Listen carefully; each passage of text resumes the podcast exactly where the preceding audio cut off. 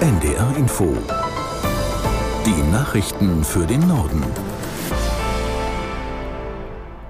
Um 11 Uhr mit Beate Rüsapp.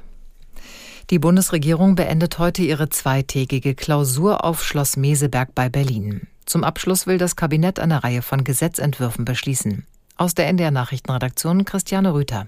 Es geht vor allem um die Stärkung der Wirtschaft, den Abbau von Bürokratie und die Digitalisierung.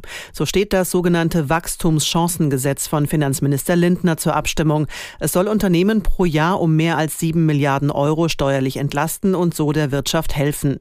Ebenfalls auf der Tagesordnung das Bürokratieentlastungsgesetz von Justizminister Buschmann, das den Aufwand vor allem für kleinere und mittelständische Unternehmen reduzieren soll. Und von Bundesgesundheitsminister Lauterbach kommen zwei Gesetzentwürfe Entwürfe, unter anderem zur Einführung der elektronischen Patientenakte von 2025 an. Und dann geht es noch um das Thema Migration. Die Bundesregierung will die Einstufung von Georgien und Moldau als sichere Herkunftsstaaten beschließen. Asylverfahren sollen so schneller bearbeitet werden. Zum Abschluss der Klausurtagung auf Schloss Meseberg wollen Bundeskanzler Scholz, Vizekanzler Habeck und Finanzminister Lindner am Mittag auf einer Pressekonferenz über die Ergebnisse berichten.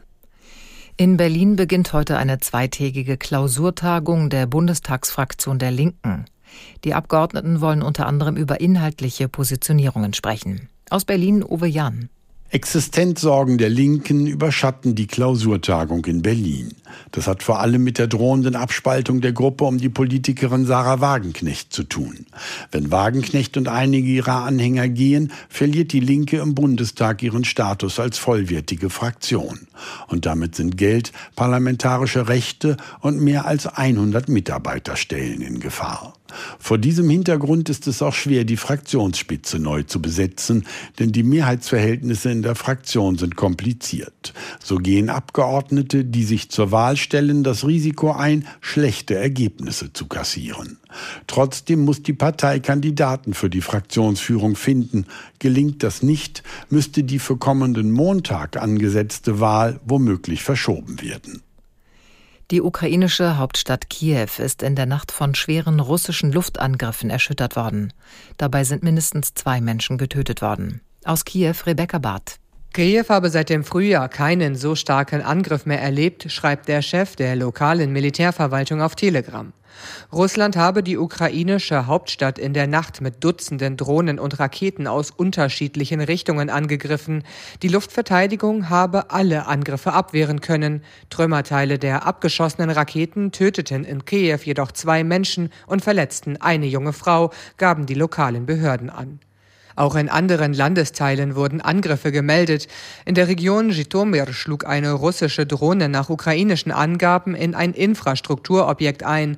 In den Regionen Kiew, Odessa, Mykolaiv und Cherkassy konnten demnach alle Raketen und Drohnen abgewehrt werden.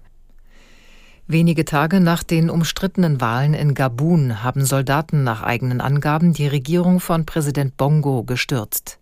Eine Gruppe hochrangiger Offiziere erklärte im örtlichen Fernsehen, sie habe die Macht in dem afrikanischen Land übernommen. Die jüngsten Wahlen seien nicht glaubwürdig gewesen und die Ergebnisse würden annulliert. Die staatlichen Institutionen seien aufgelöst und die Grenzen bis auf weiteres geschlossen. In München hat die Polizei für drei Aktivisten der Gruppe Letzte Generation sogenannten Präventivgewahrsam angeordnet. Sie hatten mit weiteren Protesten während der Mobilitätsmesse IAA gedroht. Jessica Liedke aus der NDR Nachrichtenredaktion mit den Einzelheiten. Präventivgewahrsam bedeutet, dass Personen daran gehindert werden sollen, Ordnungswidrigkeiten oder Straftaten zu begehen. Weil sie weitere Straßenblockaden angekündigt hatten, hat die Polizei in München jetzt drei Umweltaktivisten in einen solchen Gewahrsam genommen. Bis zum 12. September, also bis nach der Automobilmesse. Die Dauer hat ein Richter bestätigt. Die Polizei prüft jetzt, ob noch mehr Aktivisten in Gewahrsam genommen werden sollen. Die letzte Generation hatte angekündigt, München während der Automobilmesse zur Protesthochburg zu machen. Soweit die Meldungen.